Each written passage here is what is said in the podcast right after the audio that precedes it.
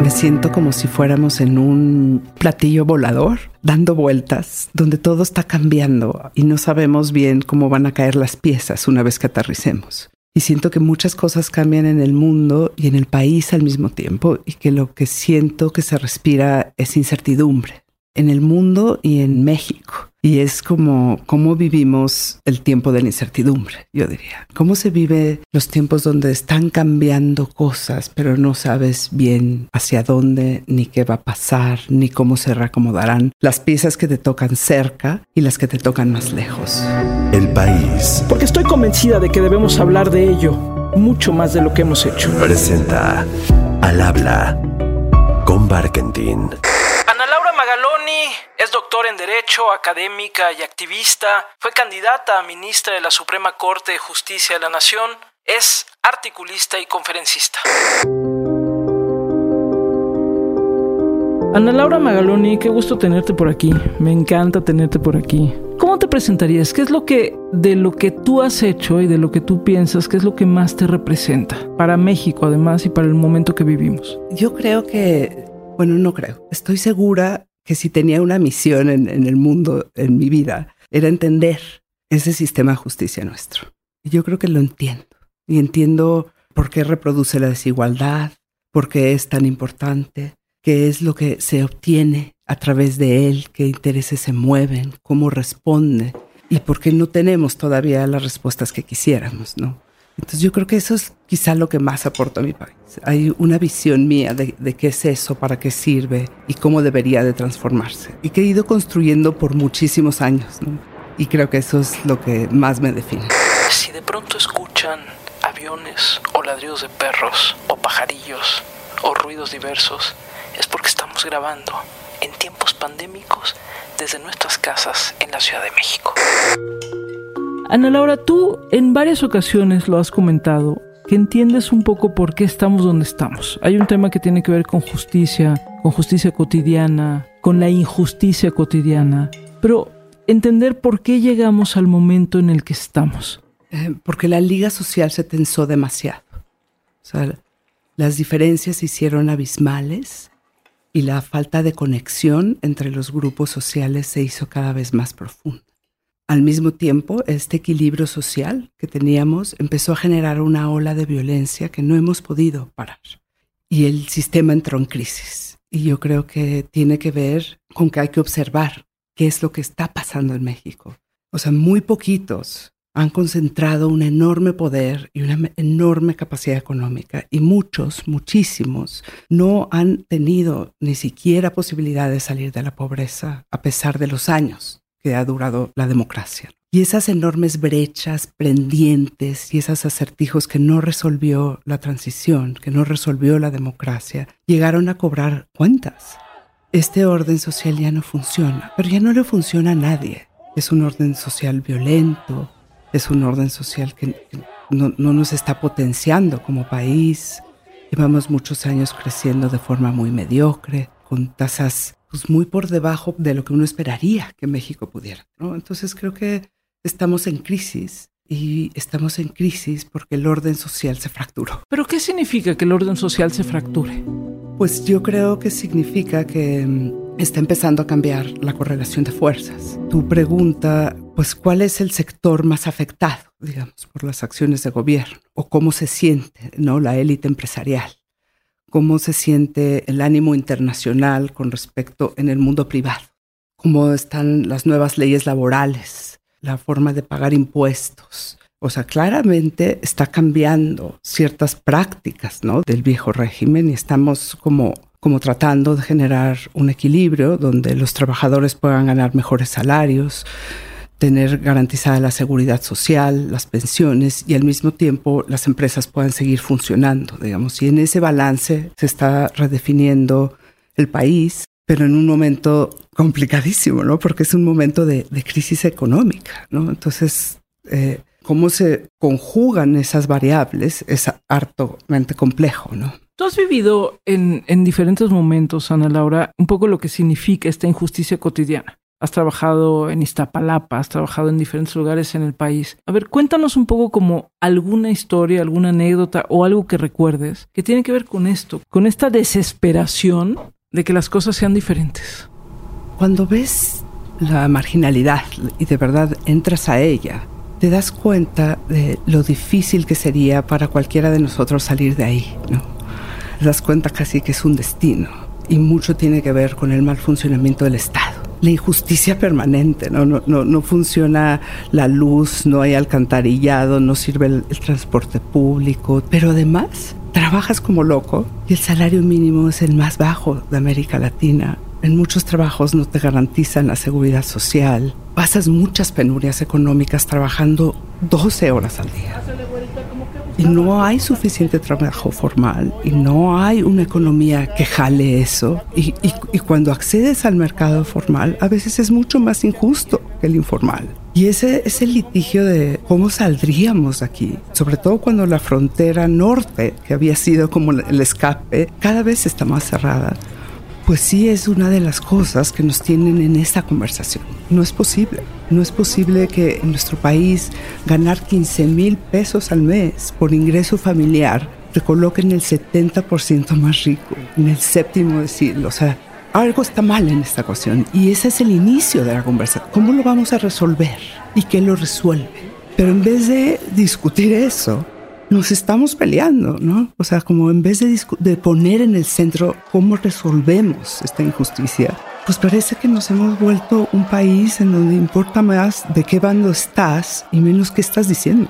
¿Te importa el tema de la crispación? Escribían el editorial del diario El País, que es la casa que nos alberga, escribían hace algunas semanas eso, México crispado, ¿no? México crispado, México encontrado, México peleado. ¿Te preocupa esta crispación? Es que a mí me parece que eh, la crispación, a veces pienso que ni modo, eso será parte de la ruptura, digamos, del, del encontronazo con la realidad y la posibilidad de construir una, una arquitectura social distinta. Esa podría ser una explicación, pero esa va a ser muchísimo más costosa que ponernos de acuerdo. Vamos a dar un receso de cinco minutos. Esa de Sí. tenemos que rompernos en dos y, y generar una crisis increíble para que sea posible, esa no me gusta. ¿Por qué no nos ponemos de acuerdo? ¿Por qué no dialogamos como lo hizo Nelson Mandela? I have fought very firmly against white domination.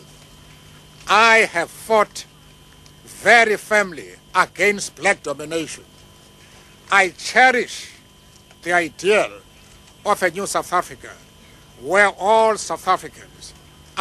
¿Cómo sentarte a la mesa con el otro, Ana Laura? Y tú que vienes del mundo del derecho, del mundo del litigio, en un momento dado estuviste en la antesala de ser ministra de la Suprema Corte de Justicia de la Nación, mucho por lo cual tú apostabas era por hablemos con el otro y la otra. ¿Cómo hablamos con el otro y la otra? Para empezar sin prejuicios. Pero no es posible. Es que es eso. O sea, queriéndonos escuchar para empezar, ¿no? Pensando que quizá estemos equivocados en algo o que quizá no hayamos entendido algo bien de los dos lados. O quizá que el otro tiene algo importante que decir o que el otro quiere entender de mejor manera que quieres. O sea, ese, esa conversación no está dada, ese diálogo no está dado. Lo que hay es una ruptura social tremenda en donde o apoyas un lado o apoyas al otro. Ese es el nivel de la oposición. Por eso están en la lona. Cuando ibas rumbo a la Suprema Corte, Ana Laura, tuviste algunos discursos increíbles, sobre todo cuando estás ahí compareciendo. Todas estas tareas pendientes tienen que ver con la enorme distancia que existe entre el máximo tribunal y las realidades concretas y dolorosas de quienes viven fuera de la protección de la ley. ¿Con qué parte de tu reflexión frente a, a lo que es, hoy la Suprema Corte de Justicia de la Nación, con qué te quedas? Sigo pensando que eh, la Suprema Corte es un órgano clave en este momento histórico del país. Creo que nunca ha tenido que desempeñar un papel más importante como el que tiene que desempeñar ahora. Desde su configuración de 1994 a este momento, yo nunca había visto más relevancia de ese Tribunal Constitucional. y tiene la relevancia de pacificar este conflicto, este conflicto del que estamos hablando. Lo tiene que pacificar con buenas razones, convenciéndonos, dialogando con los ambos lados para encontrar cuáles son los márgenes de acción del Ejecutivo y cuáles son sus límites. ¿Qué se puede hacer con esa legitimidad que le da a las urnas y que ya no vale porque la Constitución lo prohíbe? Esa es la posibilidad de poder estar todos juntos en esta colectividad. La posibilidad de que sintamos que cualquiera de las ganancias o pérdidas se hace conforme a las reglas. Porque si no se hace conforme a las reglas, ya estamos jugando otro juego. Porque eh, llegas por las urnas, pero, pero gobiernas con la ley, con la constitución, para que otro pueda llegar por las urnas. Porque si no tienes límites jurídicos, pues tus límites son políticos. Y eso es exactamente lo que sucede en cualquier régimen autoritario. El límite es político, no jurídico. Y cuando es político, es caprichoso y depende del vaivén y depende de quién es quién y depende de, de quién lo dijo y quién no. Y cuando es jurídico, establece una línea de lo inadmisible para todos. O sea, de lo que sí no es disponible para que todos nos sentamos parte de esta colectividad. Pero ¿no te parece que lo jurídico, eh, y entendiendo lo que dices, pero lo jurídico le ha quedado de ver al país? Totalmente. O sea, yo nunca, hay muchísimas cosas que han estado, ahorita están en la panza de la Suprema Corte. Eso es, y le ha quedado a deber al país eh, todavía definir esos límites. Y luego tenemos nuestra historia con los árbitros, ¿no? Y, la necesidad de que ese árbitro sea creíble, que sea legitimado, que todos acepten que está hablando desde el derecho y no desde la política, pues, pues no la hemos solidificado lo suficiente. O sea, no es igual que hace desde el 94 a la fecha, pero no es todo lo independiente del poder político que quisiéramos todavía en nuestro sistema. ¿no? Y esa, esa tensión genera un escenario complejo para los árbitros porque se tienen que ver despegados de la arena política para que puedan ser creíbles para las dos partes. Y de lo que se trata es que sean creíbles para los dos. Y fíjate los problemas que estamos teniendo para que nuestros árbitros sean creíbles para las dos partes. Y por cierto, mientras esto grabábamos, en el Senado de la República se mancillaba descaradamente la reforma al Poder Judicial. ¿Por qué crees que no queremos conversar? Pues yo creo que cuando no se quiere conversar es porque se quiere tener la razón. O sea, ya cuando tú no me quieres oír, pues ya es que tú sientes que tienes la razón, punto. O sea, no, no hay... Por eso creo que la conversación surge desde la curiosidad de de qué me necesita decir el otro o qué tengo que entender para que, para, y, esa conversación no, no está sucediendo. Y no está sucediendo a nivel de partidos políticos y partido en el poder, no está sucediendo a nivel de medios de comunicación y sociedad, no está sucediendo en las redes sociales, o sea, no hay esa conversación hay unas descalificaciones tremendas. Pero pareciera, Ana Laura, que, por ejemplo, hace algunos días la alcaldesa de Barcelona, que bueno, pues ha sido exitosa en la política española, en la política catalana de manera muy particular, escribía, decía, me salgo de Twitter o dejo Twitter porque, eh, pues nada, me están atacando y porque aquí no se puede dar una conversación y por lo tanto prefiero hacer política buena e irme a otros entornos más allá de si se vale o no y si es un poco protagonista también el, rollo, pareciera que hoy no estamos en un tiempo de conversación en el mundo. O sea, la conversación pareciera ser un, un tema inútil. Y yo no sé si vamos a ser capaces de poner la importancia de la conversación sobre la mesa, Ana Laura. Ay, Gaby, tienes toda la razón. O sea, México solamente es el un ejemplo más, ¿no? Un modelo económico que se está acabando también, ¿no? O sea, de esta idea de, de lo que prometió la, la, globalidad, digamos, que fracasó, ¿no? En, estas sociedades desiguales, con muchos ciudadanos descontentos, y lo vemos en muchas partes del mundo. Y yo creo que es cierto, quizá en esos que era la posible primera interpretación, o sea, que de, pues quizá en estos momentos de cambio, de cambio de correlación de fuerzas, de cambio de tal y tal, pues lo que hay es pleitos y no es posible sociedades dialogantes. Yo, Gaby, yo creo que sí. O sea, yo creo que, o sea, yo quiero morir en la rayita para que esa conversación suceda, porque creo que es menos dolorosa. Creo que el, el cambio es más fácil en la conversación que en el pleito, digamos.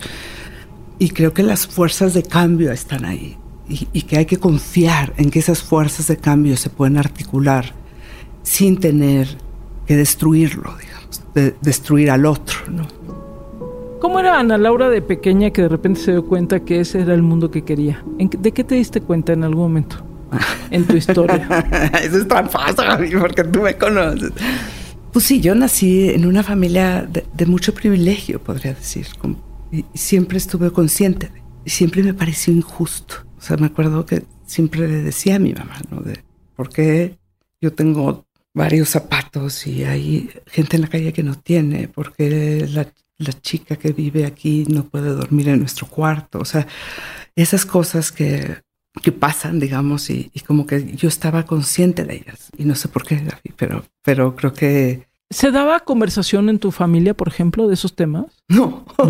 Es que a veces pienso que, a veces pienso que, ¿dónde se da la conversación? ¿No? O sea, ¿dónde empezamos a dar esa conversación? Y no lo sé. O sea, yo creo que esa conversación pasa, a mí me parece, de un, mea culpa. O sea, de, de poder asumir la responsabilidad que cada uno tenemos en lo que está sucediendo en el país. En vez de echarle la culpa al de enfrente y al otro, pues qué de lo que me toca soy responsable de, esto, ¿no? Y esa me culpa en el momento en que todo el mundo está gritando, lo que uno está es descalificando al otro y, haciendo que el otro sea el culpable, ¿no? Y, yo creo que creo que esa conversación no va a ser posible si no empezamos cada uno asumiendo qué responsabilidad tenemos en lo que hemos hecho en lo que esta historia nos ha marcado desde el lugar donde nacimos hasta lo que hemos hecho en nuestra vida, para poder decir, este es un buen punto de partida para iniciar la conversación.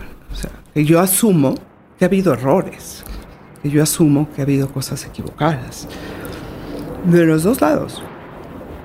Pero si yo creo que yo tengo razón, ¿para qué te escucho?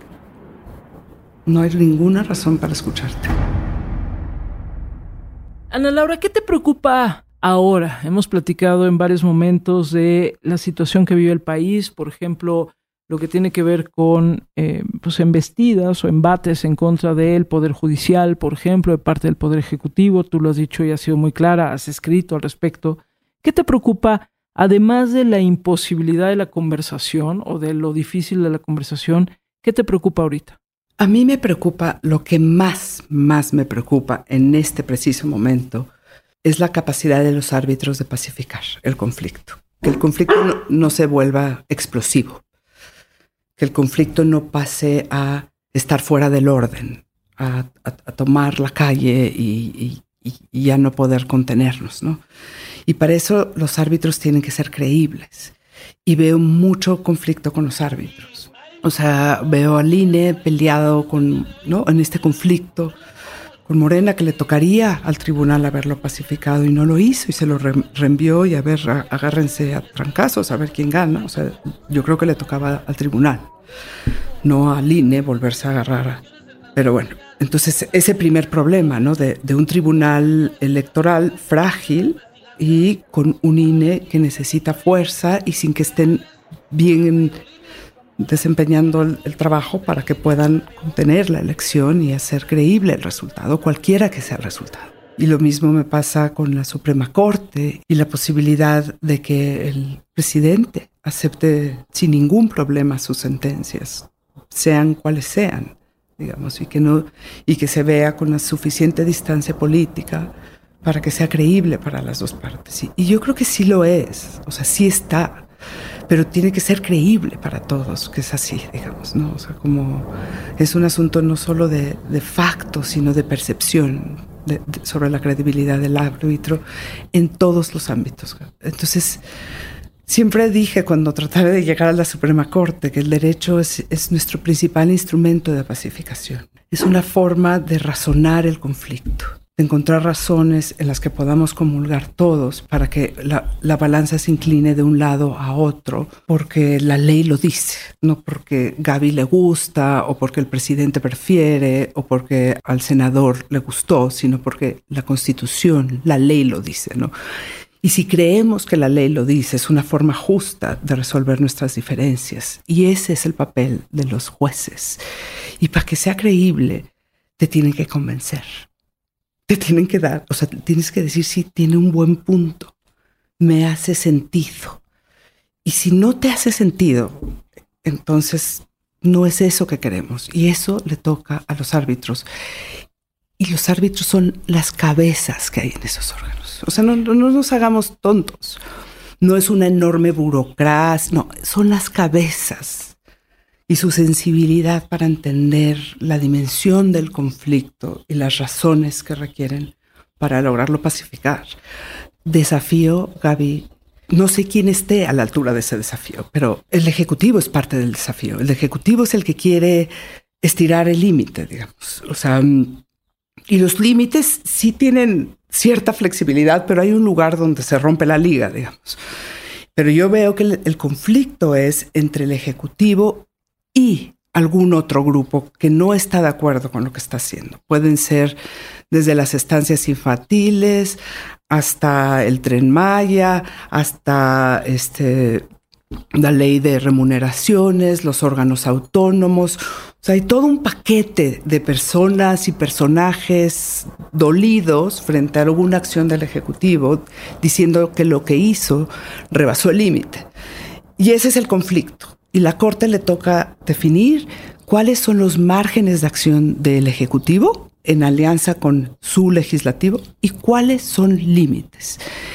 Y ese proceso, para que lo haga, pues en este contexto de crispación, pues está bien rudo. Está bien rudo. Oye, querida Ana Laura, para cerrar esta conversación, y lo agradezco mucho, estamos viendo mujeres que toman las calles y que protestan y que hacen suya, digamos, como una narrativa diferente. ¿Qué te da esperanza? ¿Qué les dices, por ejemplo? ¿Qué le dices a tu hija? ¿Qué le dices a tus sobrinas, a tus sobrinos? ¿Qué les dices a, a las y los jóvenes que están cerca de ti?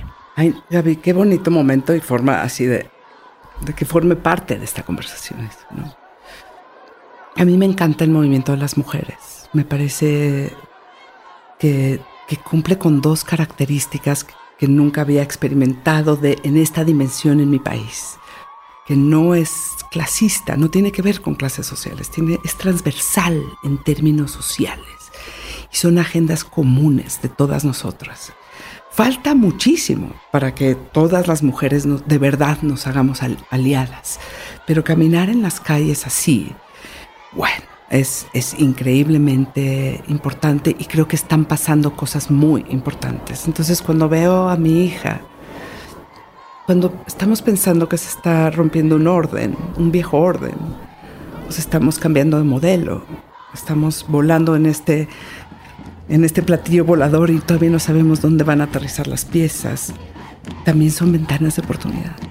Y yo creo que son ventanas de oportunidad increíbles para, para las mujeres jóvenes. Por todas las compas marchando en reforma, por todas las morras peleando en Sonora, por las comandantas luchando por Chiapas, por todas las madres buscando en Tijuana. Cantamos sin miedo, pedimos justicia, gritamos por cada desaparecida que resuene fuerte, nos queremos vivas, que caiga con fuerza feminicida.